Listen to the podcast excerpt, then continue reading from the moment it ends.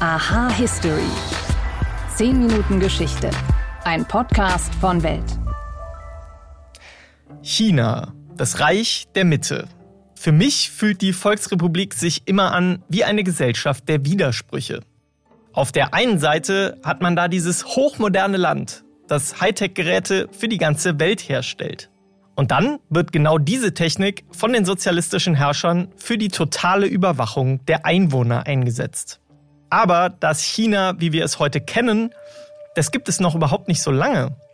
Denn Anfang des 20. Jahrhunderts war China noch ein politisch komplett zerstrittener Bauernstaat, der teilweise unter kolonialistischer Herrschaft stand. Und die Entwicklung von damals bis heute, die ist ganz eng mit einem Namen verbunden. Mao Zedong.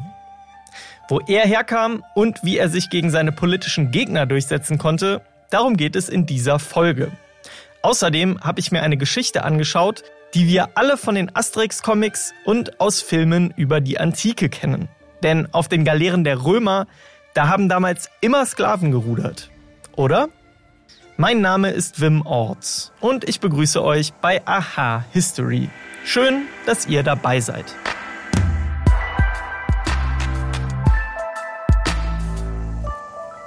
Mao Zedong also. Der Bauernsohn aus der chinesischen Provinz, der schaffte es bis nach ganz oben, zum ersten Präsidenten der Volksrepublik China. In dieser Rolle ist er verantwortlich für mehr Tote als jeder andere Diktator der Weltgeschichte. Durch eine verfehlte Wirtschaftspolitik, politische Säuberungen und andere Bestrafungsaktionen fielen seiner Herrschaft zwischen 40 und 80 Millionen Menschen zum Opfer. Aber wie wurde Mao zum mächtigen Diktator? Und wie prägt er das Land bis heute? Darüber spreche ich mit Heike Frick. Sie ist Sinologin und forscht an der FU Berlin zur Gesellschaftsentwicklung in China. Hallo, Frau Frick. Hallo, Herr Ort.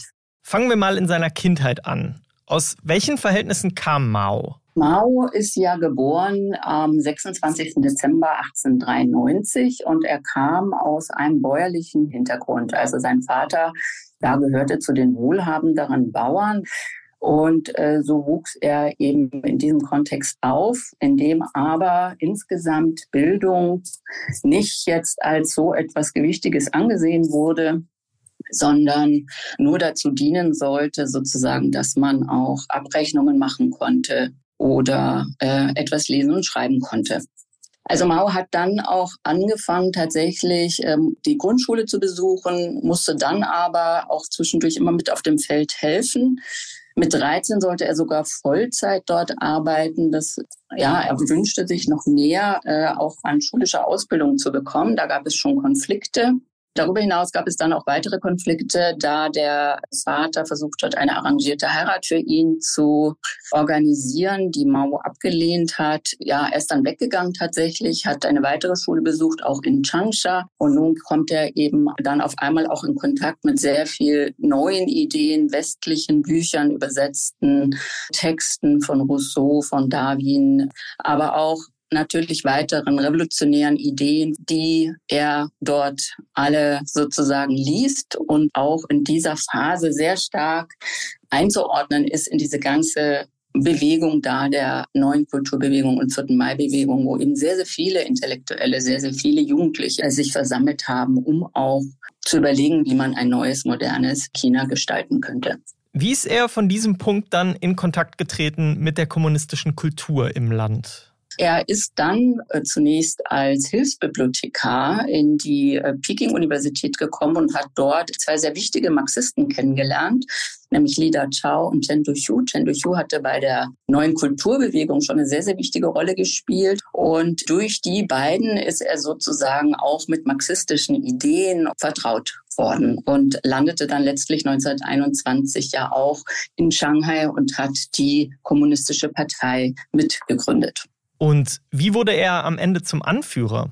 Mao war, wie gesagt, dann auch mit diesen marxistisch-leninistischen Ideen hat er sich auseinandergesetzt und begann dann auch relativ früh schon eigentlich sich so für die Bauern zu interessieren als die entscheidenden Träger oder die Masse der Revolutionäre.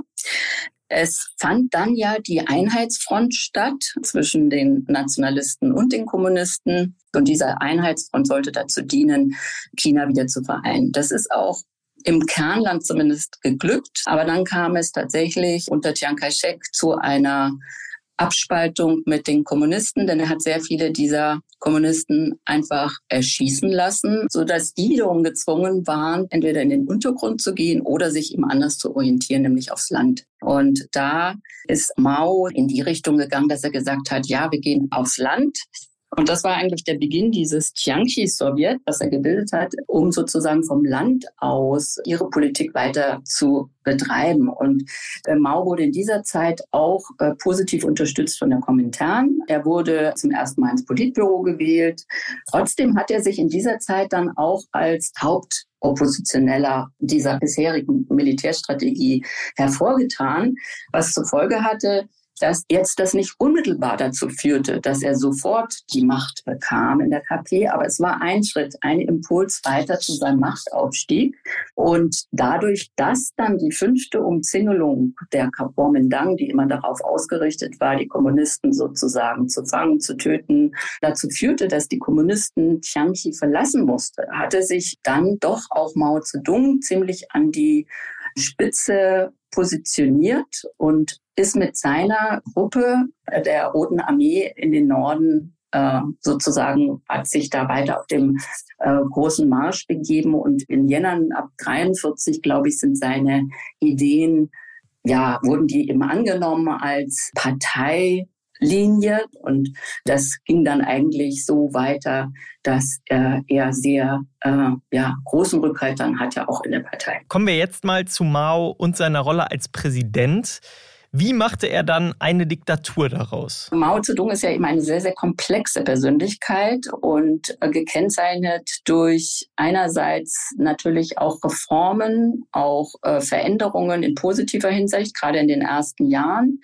Er steht für eine veränderte Gesundheitspolitik. Die Frauenbefreiung wird vorangetrieben sozusagen. Es gibt Interviews von Frauen, die sozusagen diesen Umbruch auch miterlebt haben und die diese Phase vorher immer als eine Phase, wo man Chilku, wo man das Elend gegessen hat und jetzt kam eben die Befreiung. Also viele dieser symbolhaften Sachen, die aber auch tatsächlich in Realität eine Verbesserung äh, der Menschen herbeigeführt haben, zumindest am Anfang. Auf der anderen Seite sind viele dieser Sachen, die Bodenreform oder dann natürlich der große Sprung vorwärts, die Kulturrevolution. Es war immer auch verbunden mit sehr viel Gewalt, mit Terror, mit Tod, mit Unterdrückung von Andersdenkenden und Oppositionellen. Und das ist eben so diese ambivalente äh, Situation, wenn wir uns mit Mao beschäftigen. Diese Unterdrückungspolitik, die ist heute ja im Grunde stärker denn je. Wie hat er da das heutige China nach innen auch miterfunden? Also nach innen erfunden, da würde ja natürlich wieder eine sehr große Rolle diese Narrative spielen. Also einmal äh, das befreite China, ja, dieses Narrativ der Demütigung, was beendet wurde, das sozusagen jetzt auf einmal auch verteilt wird auf Schichten, die vorher eben nicht sehr viel äh, hatten. Ja, das Ganze, diese ganzen idealistischen Vorstellungen von Mao mit dem Fokus auf die demokratische Diktatur des Volkes. Wenn wir jetzt das heute anschauen, was ist davon übrig? Auf jeden Fall gibt es Überwachung zum Beispiel der, der Massenmedien. Es gibt eben auch die Kontrolle und Zensur von Literatur und Kunst. Dann natürlich die Einparteienherrschaft, ja, die nach wie vor existiert. Und natürlich auch Unterdrückung. Äh, die haben wir insbesondere gegenüber Oppositionellen oder auch äh, Aktivisten, Aktivistinnen oder auch gegenüber den Uiguren. Auf der anderen Seite, wie gesagt, äh, diese Ähnlichkeiten. Auf der anderen Weg ist Xi Jinpings System oder diese ähm, Frau China heute natürlich auch gar nicht vergleichbar wiederum mit Maus Zeitalter. Wir haben Marktwirtschaft mit Sozialismus chinesischer Prägung. Es ist interessant, dass ähm, Xi Jinping auch von seinen Ideen her wiederum ganz unterschiedlich sozusagen sich die nutzt. Also es gibt eben Hinwendungen zu traditionell konfuzianischen Ideen, es gibt Hinwendungen zu sozialistischen Ideen, nationalistischen Ideen. Er hat ja auch diese Idee vom großen chinesischen Traum und der Verjüngung und der Wiedererstarkung der chinesischen Gesellschaft. Ja, Und äh, auf der anderen Seite, wie gesagt, ist man auch manchmal erstaunt, was dann doch wieder möglich ist. Also zum Beispiel Kritik auch an den Umweltproblemen oder auch dieses, äh, dieses Einsatz für Nachhaltigkeit sind eben auch Punkte, die das jetzige China charakterisieren. Sagt Heike Frick. Vielen Dank für Ihre Zeit und die spannenden Einblicke. War das wirklich so? Mythos oder Wahrheit? Fahrt an! Es ist einer der großen Filme der Weltgeschichte, Ben Hur. In einer bekannten Szene aus dem Film, da muss der titelgebende Judah Ben Hur als Gefangener der römischen Besatzer auf einer Galeere rudern. Auch in den Comics und Filmen der Asterix-Reihe gibt es immer wieder solche Szenen, in denen Asterix und Obelix als Gefangene auf den Galeeren zur Arbeit an den Rudern gezwungen wurden. Aber war das wirklich so? Haben die Römer wirklich ihre Gefangenen zum Rudern eingesetzt? Ich sag mal so, mit der wahren Geschichte haben diese Darstellungen nur ganz, ganz wenig zu tun. Denn auch wenn die Römer für unmenschliche Strafen bekannt sind, das Rudern in den Galeeren, das wollten sie keinen ungeschulten Sklaven oder Häftlingen überlassen. Eventuell gab es vereinzelte Fälle, in denen Sklaven in extremen Not- und Mangelsituationen zum Rudern herangezogen wurden. Das ist historisch nicht ganz sicher.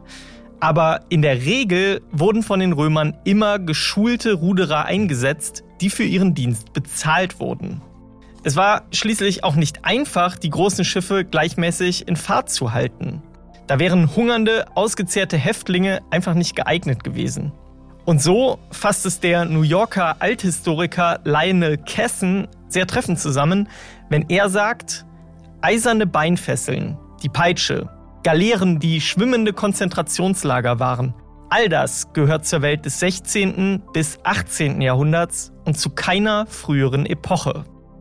Und damit zeigt Kessen auch schon einen zweiten Aspekt auf. Denn später hat es solche Galeerenstrafen durchaus gegeben und das zu Beginn tatsächlich in den Städten, Staaten und Fürstentümern des heutigen Italiens. Als es soweit war, war das römische Imperium aber schon lange Geschichte. Die ersten Ruderstrafen, die gab es nämlich erst am Ende des 15. Jahrhunderts. Ob und wie sie damals geschult wurden, das kann ich euch leider nicht sagen. Auf jeden Fall wurden die Sträflinge in den Galeeren festgeschmiedet und zu langjährigen, manchmal lebenslangen Diensten auf den Schiffen verurteilt. Galeerenstrafen hat es also durchaus gegeben, mit den Geschichten von Asterix, Ben Hur und dem römischen Imperium der Antike haben sie aber nichts zu tun. So, Mal wieder eine Folge vorbei und jetzt wisst ihr hoffentlich ein bisschen besser, wie China zu dem Land geworden ist, das es heute ist. Und wenn euch unser kleiner Geschichtspodcast gefällt, dann freue ich mich, wenn ihr uns bei den Podcast-Plattformen eine Bewertung dalasst. Bei Apple Podcasts und Spotify könnt ihr uns außerdem abonnieren. Danke euch fürs Zuhören und bis zum nächsten Mal.